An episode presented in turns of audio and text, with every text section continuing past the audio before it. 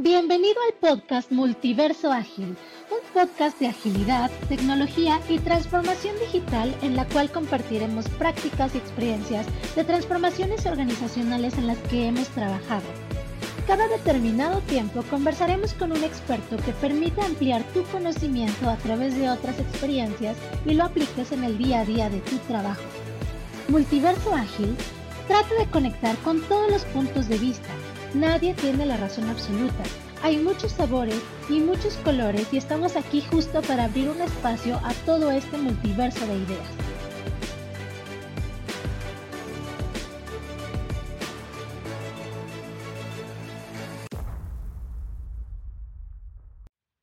Hola, hola, ¿qué tal chicos? ¿Cómo están? Hola, muy buen día. Hola Alex, Ramón, muy buenos días. Mucho gusto, ¿cómo están? Muy bien, muy bien. Bueno, eh, bienvenido Luis eh, a este tu podcast del Multiverso Ágil. Eres el invitado del día de hoy. Es un honor pues que, estés por aquí y eh, que nos acompañes en este ciclo que estamos hablando acerca de el desarrollo de productos. Sabemos que tú eres un experto en el tema y estamos seguros que, que nos puedes aportar muchísimo pues el, el día de hoy. Para los que no lo conocen, pues Luis Ferreira eh, es un experto pues, en temas de desarrollo de productos, ha trabajado en diferentes organizaciones como banca y actualmente es director de la transformación digital de una compañía allí en norte de, México. Entonces Luis, pues bienvenido, esta es tu casa y bueno, te, dejo eh, para que nos cuentes un poquito acerca de ti, acerca de lo que estás haciendo recientemente. Alex, muchas gracias por la, por la presentación. Eh, como tal, no me gusta llamarme experto del tema del producto, me gusta decir que conozco todas las, distintas formas y nuevas estrategias para empezar a, diseñar productos y simplemente las, las, aplico en mi día a día, ¿no? Eh, sí, como lo comentaste, estoy trabajando de este lado, en el norte del país, en Tijuana, en una empresa de, de logística transfronteriza y también tengo mi empresa que es Interacción México, que es con la que que más aplicamos mucho este diseño de productos y de transformación. Es una empresa de consultoría en innovación. Entonces acá andamos trabajando en eso. Muchas gracias por la invitación y entusiasmado por empezar a platicar con ustedes de, lo que pueda compartir aquí con, todo tu público. Gracias Luis, gracias. Y bueno, ¿y qué te parece si para comenzar justamente eh, nos cuentas desde tu experiencia? Eso es lo que buscamos aquí también, compartir experiencia. No queremos aburrir a la gente con, muchos temas teóricos. ¿Cómo ha sido tu experiencia para el desarrollo de los productos adecuados, el desarrollo de los productos correctos? ¿Cómo empezar? Sí, justo me gusta mucho regresar a las, a las bases de producto, ¿no? Yo estudié marketing y en marketing alguna vez nos dijeron de las cuatro P's de la mercadotecnia. Precio, producto, plaza y promoción. Entonces mucho tiempo los departamentos o direcciones de marketing se encargaban de, de gestionar todo este tema de producto fueran productos digitales en las últimas partes donde estaban los directores de marketing, o sean productos convencionales que ya teníamos, ¿no? Entonces ellos se iban, este, iban de la mano llevando este producto en su ciclo de vida. Hoy es simplemente aplicar esas mismas teorías de, del marketing, empezar a, adecuar nuevas teorías de innovación, nuevos marcos de trabajo y con ese mix empezar a ver cómo podemos eh, llevar de nuevo este tema de producto al éxito y cómo empezar a diseñar productos que, tengan impacto, ¿no? Que tengan impacto en el mercado, que tengan impacto en el, en el negocio, pero sobre todo que tengan impacto en el usuario final.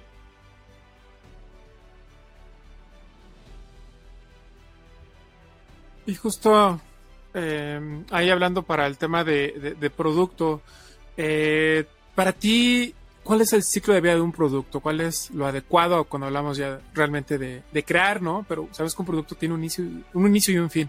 Entonces, para ti, ¿cuál es ese ciclo, Luis? Perfecto. Este me gusta mucho porque yo, yo este ya tenemos ahí nuestro propio ciclo de vida del producto. Nosotros lo dividimos ya en, seis personas. Hablo de en seis este, etapas. Hablo de nosotros porque me gusta mucho que cuando voy trabajando incluir al equipo y es en donde creamos ya estas cosas, ¿no? Eh, tenemos las seis etapas del producto.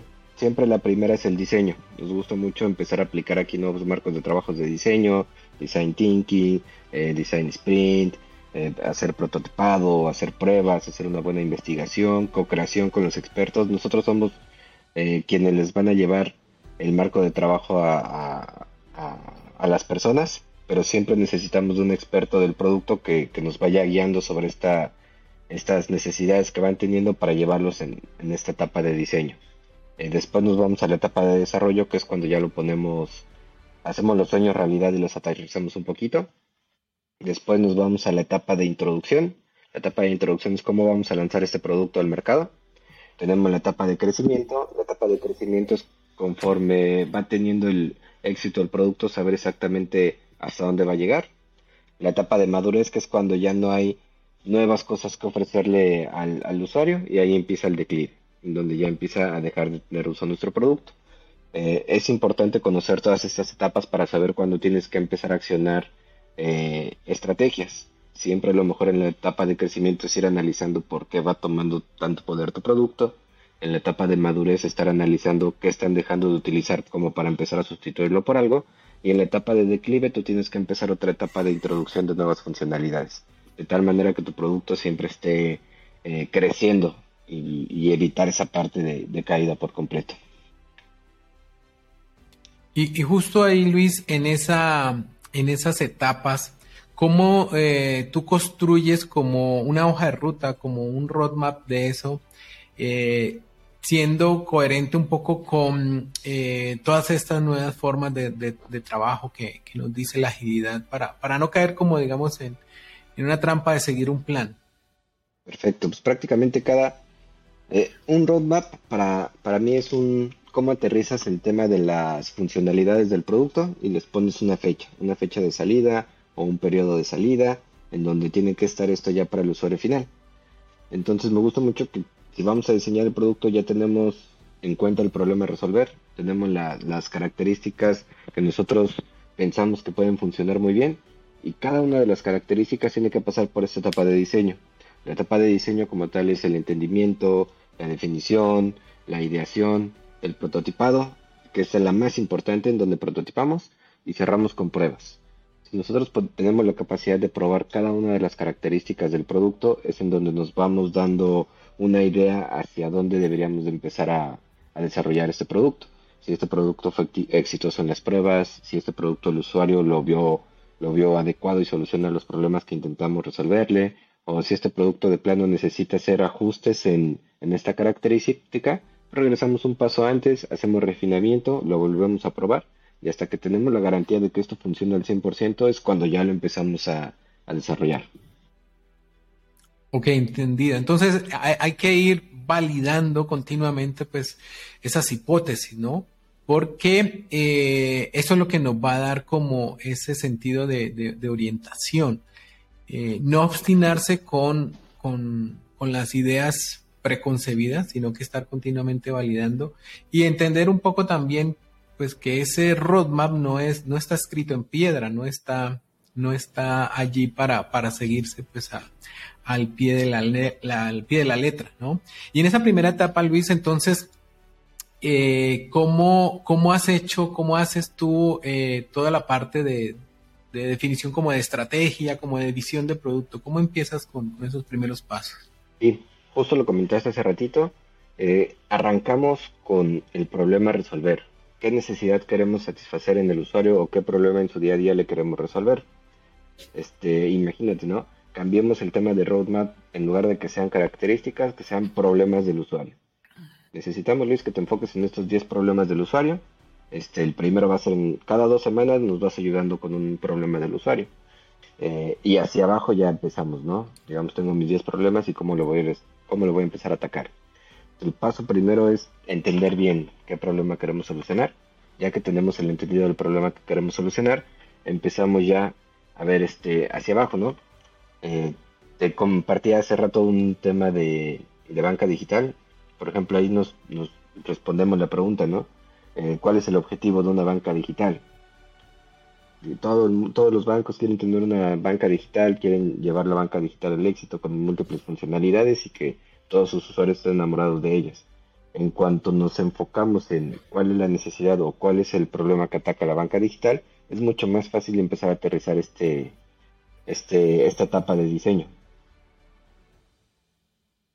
Y ahí justo que tocabas un tema importante de, entender el problema para entender la, la solución, obviamente. ¿Cómo consideras desde tu experiencia la integración entre ese tema de diseñar ese las ideas propiamente justo con los equipos que van a convertir esas ideas en realidad, ¿no? ¿Cómo haces esa integración para transmitir ese conocimiento, esa visión, entendimiento de lo que se va a buscar con este tipo de soluciones y que las personas que lo construyen pues realmente lo, lo, atienden de forma apropiada? Justo con, con el equipo. Si quieres vamos a partir la pregunta en dos. ¿Cómo, ¿Cómo dividiría el equipo? Pues bueno, depende de la etapa en la que estemos, ¿no? Si estamos en la etapa de diseño, a mí me gusta mucho que sea alguien que sepa de UI, todo el diseño de interfaces, alguien que sepa de, UX, todo el diseño de la experiencia, alguien que sea experto en el producto, que nos pueda decir, oye, Luis, estos son temas normativos o, o estas son las mejores prácticas del mercado, o esto ya vimos que alguien lo aplicó y qué crees, le pegó financieramente mucho, etcétera. Alguien que tenga ese tema de, negocio y por último, alguien que pueda ser ese mediador, alguien que pueda llevar los workshops, que pueda llevar, que pueda liderar el equipo, por así llamarlo, como ese, ese líder de squad. Con estos cuatro es como vamos a empezar a arrancar cómo vamos a empezar a atacar el problema en las distintas juntas. Si queremos ver primero, por ejemplo, tendríamos que conocer al usuario. ¿Quién es nuestro usuario?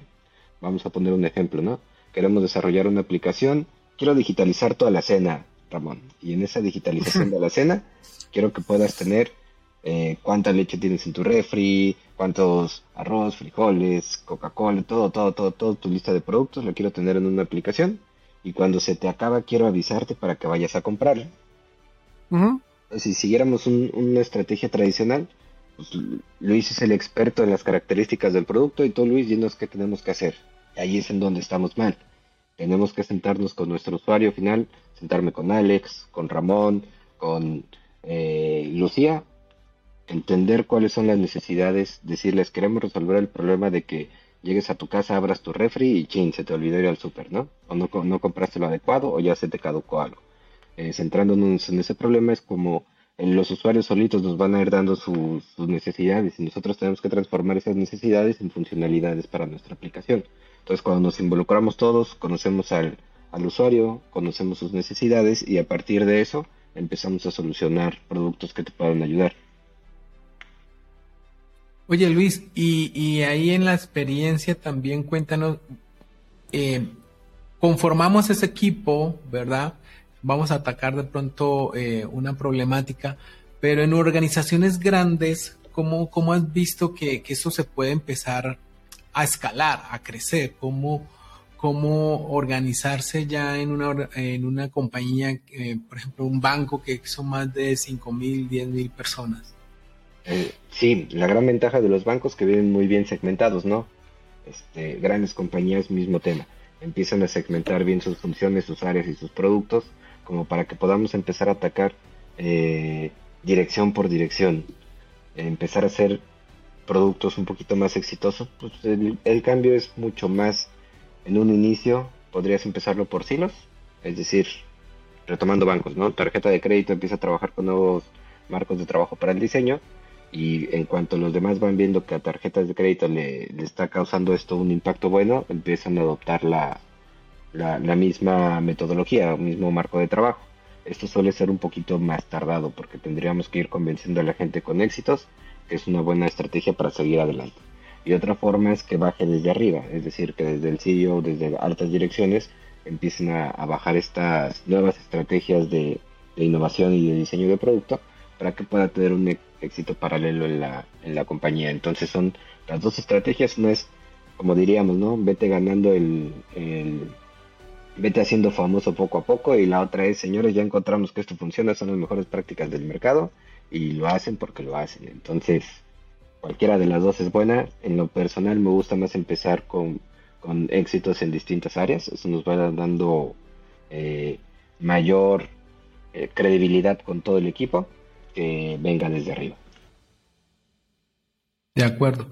Y, allí en tema, ya, ves que hay eh, algunas personas que eh, están trabajando esto en diferentes tipos de, organizaciones, de formas, de estructuras, de equipos. Eh, en tu experiencia, ¿cómo ha sido esa estructura en lo que respecta a las equipos que crean productos, es decir, eh, has trabajado con esos roles, mm, no sé cómo lo puedes llamar, el, Chief Product Owner o el Product Manager que tiene Product Owners, o cómo eh, también podemos organizar eh, esa estructura que, que, a veces y que es necesaria a veces también, sin que caigamos también como en un poco en burocracia, ¿no? Y que podamos balancear un poco, pues eso que necesitamos de los dos mundos, ¿no? Y justo eso es algo muy complicado, Alex, qué bueno que lo comentas.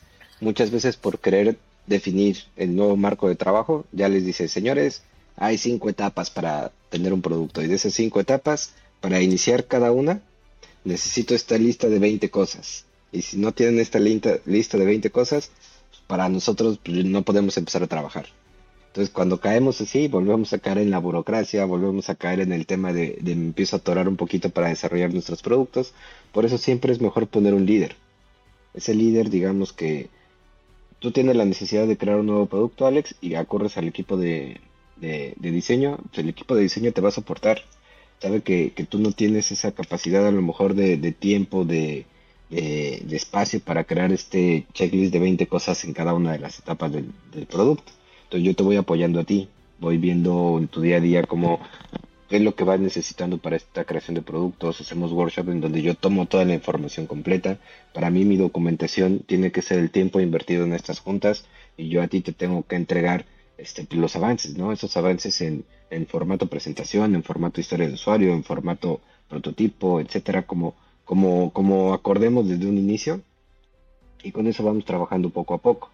Eh, supongamos, ¿no? Que al siguiente mes arrancamos otra nueva funcionalidad y me dice Luis, ahora no voy a ser yo el que, el que tienes que entrevistar y con el que tienes que trabajar.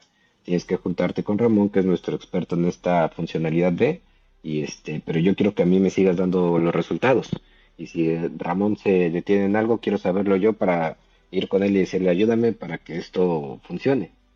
Ok, pues vamos con Ramón, les vamos compartiendo los avances y así te vas a ir dando cuenta de cómo, cómo va saliendo esto adelante. Poco a poco, eh, con marcos de trabajo flexibles, centrados mucho en las personas, más que en los procesos, y, y así este, arrancar. De acuerdo.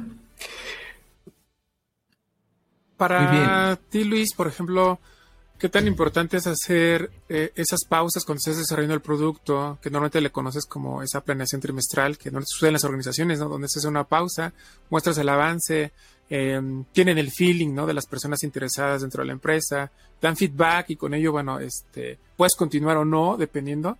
Eh, si, si, está siendo exitoso o, genera los resultados que esperan. Para ti, ¿qué tan importante es ese tipo de pausas que se tienen que hacer en ese momento como un checkpoint o una planeación trimestral, etcétera, para pensar y repensar lo que estamos haciendo? Sí, de, de suma importancia, Ramón. Me ha tocado trabajar en compañías en donde la planeación en su momento era cinco años y les gustaba hacer estrategias cinco años porque te hacía tener buenos cimientos en el equipo, te hacía hacer inversiones fuertes que necesitabas con todo el equipo, etcétera, y e ibas avanzando, ¿no? Pero conforme vamos viendo este hipercrecimiento de distintas industrias, empezaron a hacer esa planeación a 12 meses. Y es cuando dices, está bien, es un poquito más apretado, pero a 12 meses todavía tengo cierta estabilidad, ¿no?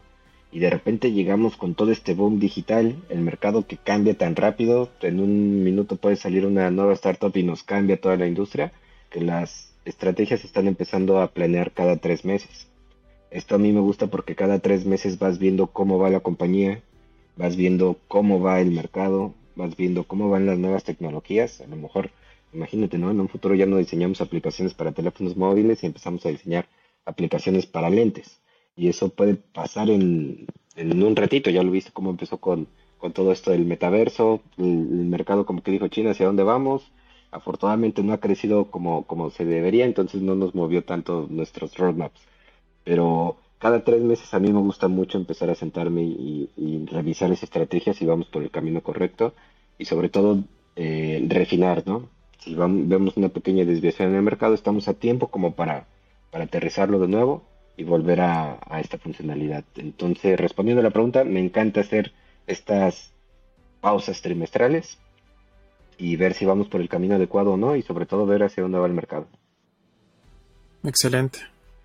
De acuerdo. Y, y fíjate que ahí hay organizaciones que han empezado, porque parece, ¿no? Parece como que esto fuera un estándar, lo de los tres meses.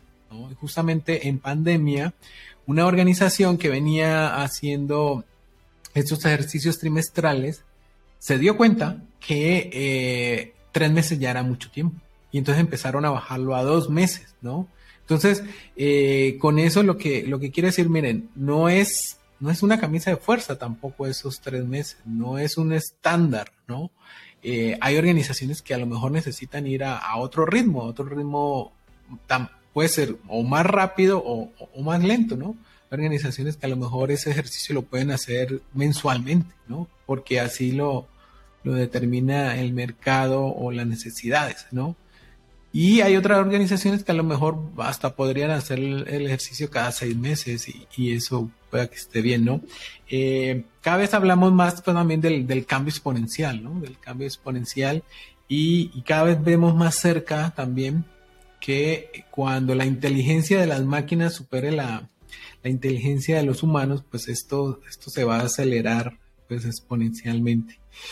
Y, allí, Luis, eh, conectando con esto también, eh, sabemos que un, poco la, necesidad que, todas las organizaciones tienen, pues es, es de acelerar, de hacer eh, más con menos, de, generar pues un impacto en, el negocio, ¿no? ¿Cómo, ¿Cómo, tú conectas pues el desarrollo de los productos con eh, los objetivos? ¿Cómo, ¿Cómo has definido tus objetivos? ¿Cómo, qué tipo de métricas has utilizado, cómo conecta con, los indicadores del negocio en el desarrollo de, los productos. Perfecto. Pues prácticamente los objetivos los aterrizamos muy apegados con nuestro cliente, nuestro cliente final, ya puede ser el consumidor como lo vimos ahorita en el ejemplo de, la aplicación de, de, alacenas, o si es un cliente interno, un cliente interno quien sería algún, eh, alguna persona dentro de mi eslabón de, de mi cadena, ¿no? Entonces puede ser decir, desarrollamos una aplicación para que pueda operar un almacén, mi cliente interno es el, almacenista. Si desarrollamos una aplicación que, gestione las alacenas, ah, pues mi cliente final es, el Ramón, ¿no? ¿Cómo lo empezamos a alinear con nuestra estrategia? Perfecto, pues tomando el ejemplo del almacén, mi estrategia es quiero reducir costos para poder operar en el 50% del tiempo todo, todo mi almacén. ¿Okay? Ese es, ese es nuestro, nuestro objetivo, ¿no? El problema con el que vamos a respirar todos los días. Queremos reducir en el 50% los tiempos del almacén. Vamos bajando, empezamos a entender los procesos del almacén, empezamos a ver en dónde podríamos eh, reducir tiempos y en ese inter en donde reducimos tiempo logramos pasar nuestro, nuestro proceso de 10 a 7. Ok, pues ya le bajamos un 30%. ¿Y ahora cómo hacemos estos 7 más rápidos? ok, empezamos a meterle eh, experiencia de usuario y lo logramos bajar, ¿no? En tiempos. Ya con esto estamos al 50% que fue nuestro objetivo inicial. Hacemos el prototipo, lo probamos, vemos que en realidad funciona con el usuario final y lo, lanzamos. Y así es como nosotros nos podríamos estar alineando con la empresa. Muchas veces, y ahora retomando el, punto de la alacena, alacena digital, el, el objetivo sería Queremos solucionar el problema de que Ramón tenga siempre su alacena llena. Ok, ese es el objetivo. ¿Por qué como negocio quiero ese objetivo? Porque yo le voy a empezar a vender productos a Ramón hasta la puerta de su casa para que él no tenga que salir a ningún lugar. Entonces con ese inter, mi objetivo es que siempre tenga Ramón la alacena llena, el negocio le quiere vender más cosas a Ramón, entonces vamos trabajando sobre ese, sobre ese punto. Aquí la gran desventaja es cuando le presentan las ideas a los, a los directores generales o a los encargados de todo el proyecto, muchas veces dicen, es eso lo que necesito. Arráncate ya, Luis. No, no, espérate, necesito hacer el prototipo y probarlo con las personas. No, no, no, es eso. Arráncate y hagas lo que hagas. Y ahí a veces como que quieren reducir el proceso de cinco pasos a tres. Y es en donde tratamos de meter nosotros el freno de mano. Agradecer mucho por la confianza que tienen en nosotros y la co-creación que hemos hecho en estos primeros tres pasos, pero eh, no olvidemos que nuestro cliente final es el que tiene aquí el poder y la batuta para empezar a sacar estas funcionalidades.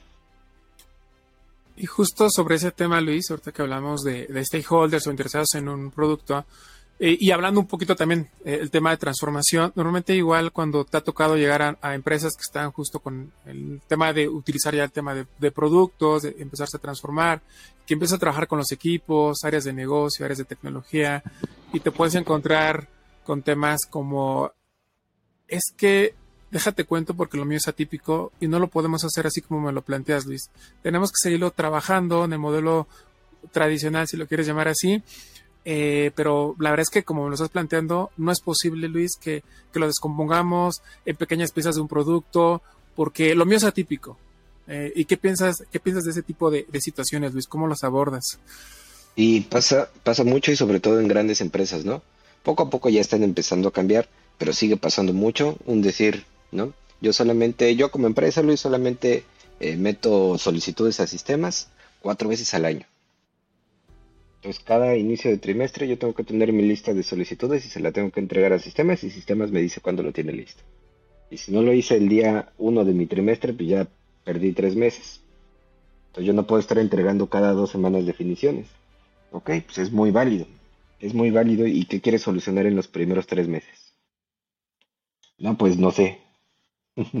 mi objetivo es reducir, eh, bueno, que la, la, de Ramón siempre esté al 100%. Ok, pues vamos a arrancar con ese objetivo. ¿Cómo le podemos entregar eh, valor al negocio en, tres meses? ¿Cómo podríamos partir esto para que lo entreguemos en tres meses? La mayor cantidad de, definiciones posibles. Entonces ya empezamos a priorizar, empezamos a hacer el mapa de, todos los procesos, empezamos a hacer las maquetas, y ya que tenemos todo eso empezamos a, juntarnos con la gente interesada y pues, que nos empiecen a dar sus votos, ¿no? ¿Cuáles son las mejores ideas y lo que debería de entrar en este trimestre? que debería, qué pensamos que debería entrar en el segundo trimestre y qué pensamos que debería entrar en el tercer eh, trimestre.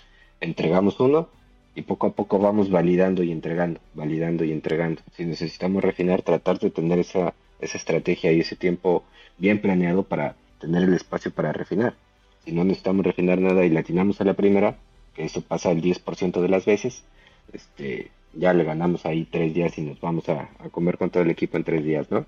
pero en realidad pasa muy poco, vamos entregando, tratando de entregar, y los tiempos de entrega lo único que va a pasar es que en lugar de ser cada dos semanas un pedacito de la funcionalidad y ese valor, estamos entregando el valor cada tres meses, para que eso pase a, producción.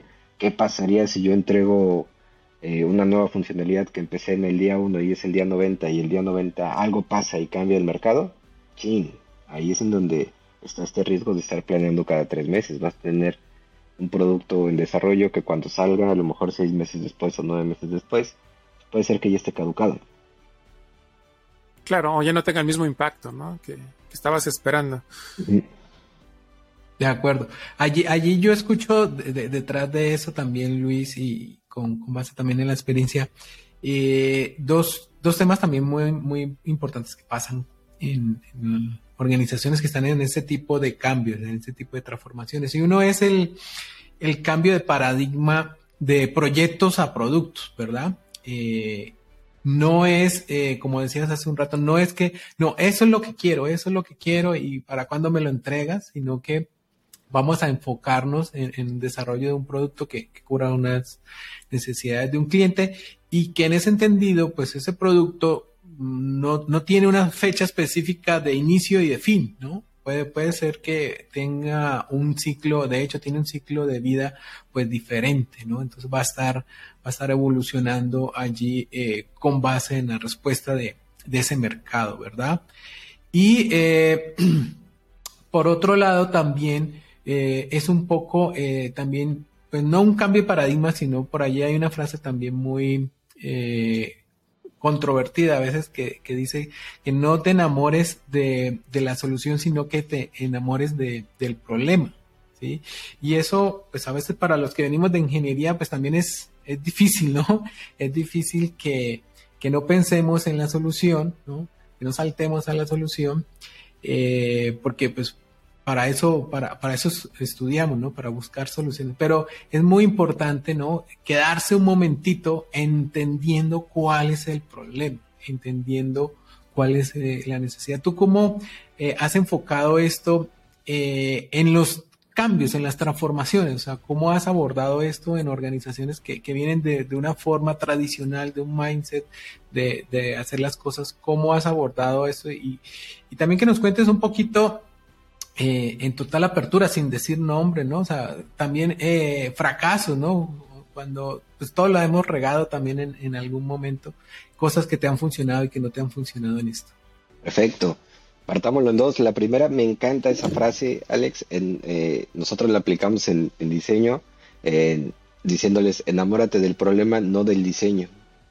Y eso nos gusta mucho y nos ha ayudado porque a veces sí nos cambian el diseño, nos cambian el producto, que ya veíamos que, que pensábamos que era el final, que ya lo habíamos invertido tiempo, nos lo cambian y nos sentimos como si se nos rompiera el corazón, ¿no? Cuando nos cambian el diseño.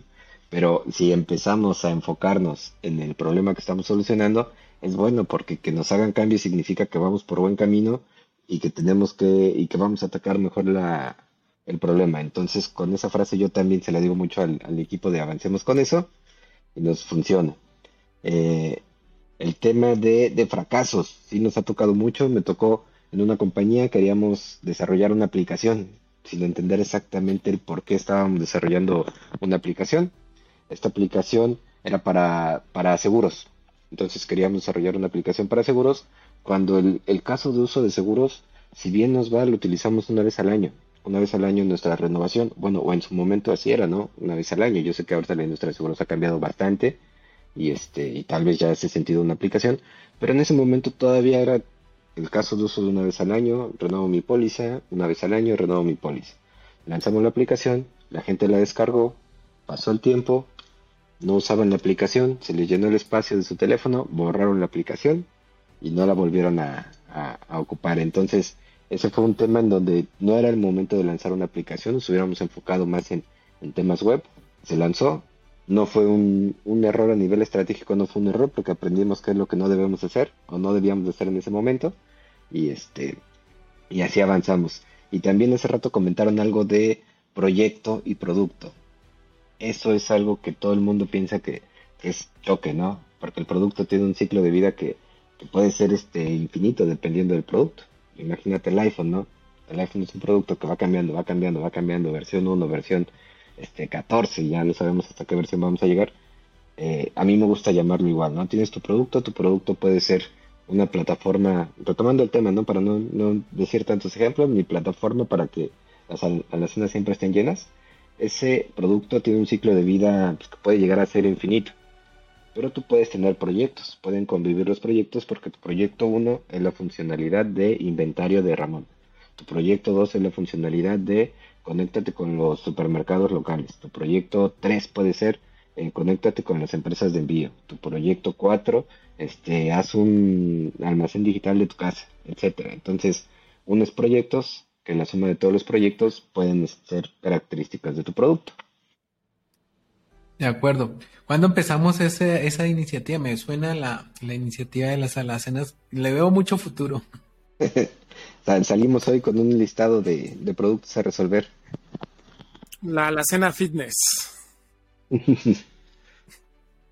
sí, muy bien. Y ya como para, para ir eh, cerrando, eh, no queremos tampoco pues extendernos en, nuestros capítulos y, si queda tema por conversar, te, invitaremos a una siguiente sesión y, aquí eres bienvenido, Luis. Eh, ¿Tú cómo ves el futuro? ¿Cómo ves el, futuro eh, del desarrollo de productos? Ahora mismo pues hay, hay un auge bastante grande de, de todo este tema de la inteligencia artificial, de, todas esas herramientas que están apareciendo por allí. ¿Tú cómo ves eh, el, tema del desarrollo de productos en los próximos meses o años? Yo creo que es un tema y un, una predicción complicada. Yo creo que el desarrollo de producto está quien lo manda y, lo dirige somos nosotros los consumidores finales. Entonces nosotros podemos llevar a, al desarrollo de producto a donde nosotros queramos si le empezamos a exigir cosas de calidad a las empresas, cosas eh, mayores a las empresas, con, ese poder que tenemos de, como consumidores se puede lograr. Yo creo que siempre tenemos que tener, hablando del lado del consumidor, ¿no? Siempre tenemos que poder exigir esos, esos productos cada vez más, más, más robustos y cada vez mejores, ¿no? Y del lado de como como ya este del diseñador de producto, tendríamos que empezar a, a ponerle mucha atención al usuario, al mercado, empezar a enfocarnos en ellos y cómo sus necesidades hacen match con nuestras necesidades de negocio y hacen match con el equipo que tenemos. Tenemos que ir trabajando de la mano con ellos, tenemos que ir viendo cómo, cómo cuáles deberían ser de estas características de producto que tenemos que estar lanzando poco a poco y pegados con ellos. Son nuestro cliente final, tiene que ser nuestro mejor amigo como compañía. De acuerdo. ¿Y cómo estás incorporando tú esas herramientas de, inteligencia artificial y esto? Por ahora no hemos, no me ha tocado un proyecto en donde junte mucha inteligencia artificial.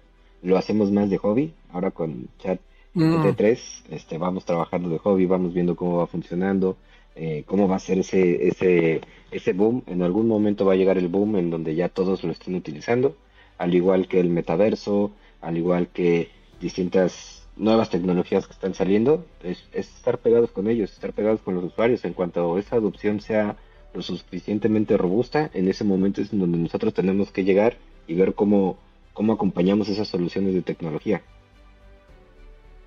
De acuerdo, de acuerdo. Ok. Y, algo que nos quieras compartir, que, no te hayamos preguntado, algo que quieras como adicionar al, al tema. Sí, lo último, siempre me gusta como que dejar un, mensaje, una, una ayuda, algo que, a los que nos están viendo, nos están escuchando, se puedan llevar de, de, reflexión, ¿no? Yo los invito mucho a que hagan eh, análisis, que empiecen con, con, el diseño de productos, que empiecen con prototipos, que empiecen con pruebas, pero solo, sobre todo que puedan hacer un lanzamiento sin, sin desarrollar un solo producto. ¿Cómo podríamos hacerlo? Pues con un pre-lanzamiento retomando la idea de las alacenas ya para que lo pongamos en práctica, pues, lanzarlo sería hagamos nuestra página web, pongamos de qué se trata nuestro producto, pongamos las funcionalidades y démosle clic en, descargar y en cuanto le doy clic a descargar que me salga un pop-up. Alex, estamos trabajando en esta aplicación, estamos a nada de lanzarla, si me dejas tu correo electrónico te aviso en cuanto esté lista. Entonces con eso nosotros vamos a empezar a generar usuarios antes del lanzamiento obviamente nos vamos a, comprometer a que si son 10.000 usuarios en una semana, pues bueno, señores, vamos a tener que poner toda la carne en el asador para construir la aplicación lo antes posible. Y si son muy poquitos usuarios, ya me dicen, Luis, tu idea de las alacenas no funciona y te escuchamos durante 20 minutos y no, no jaló. lo apagamos y nos gastamos muy poquito presupuesto. Muy buena, Luis. Pues muchas gracias por estar acá con nosotros. Esperamos verte nuevamente en, otra charla. La verdad es que es bien interesante hablar del tema de productos, más en un mundo tan ah, ahora tan cambiante y también muy digital. Eh, es siempre bien interesante platicar estos temas. Muchas gracias, Luis. Muchas gracias a ustedes. Gracias. Gracias, Luis. No sé si tienes algún libro de referencia o libros que, nos puedas recomendar aquí a, la audiencia para, para seguir eh, aprendiendo, para seguir eh, conociendo de estos temas. Uf, me encanta leer. Tengo ahí varios libros de producto, pero me gustaría más hacerles una recomendación más personal, la que me ha hecho hacer lo que me apasiona, lo que me gusta, y creo que cuando haces lo que te apasiona y te gusta, pues el éxito va de la mano, ¿no? Y es en donde trabajas este, en algo que que te divierte y además cobras por ello, ¿no? Yo le recomiendo mucho el libro del elemento de Sir Ken Robinson. Ese fue el que a mí me cambió un poquito la, vida, me cambió un poquito mi, visión hacia qué es lo que quería hacer. Eh, y ese es el, libro con el que siempre recomiendo iniciar a todos. Y ya que empiezan con eso, si de verdad te sigue apasionando hacer diseño de producto y demás, ya te empieza a pasar poco a poco la nueva lista. Excelente, Luis. Pues muchísimas gracias de verdad de nuevo eh, por aceptar esta invitación. Eh, aquí eres bienvenido cuando, quieras. Eh, y vamos a seguir, para nuestra audiencia, vamos a seguir con, con, este tema del desarrollo de productos. Vamos a tener más invitados en el futuro también, así que estén atentos de los próximos capítulos y muchas gracias por escucharnos, por suscribirse y por darle like allí a nuestras redes sociales. Eh, estamos en contacto. Eh, cuídense mucho, Luis, Ramón, gracias. Cuídense, gracias Luis, gracias Alex. Gracias Alex, gracias Ramón, estamos en contacto y felicidades por lo que están haciendo. Más gente como ustedes que quiera compartir ideas por estos foros. Muchas gracias. Chao, chao. Chao, chao.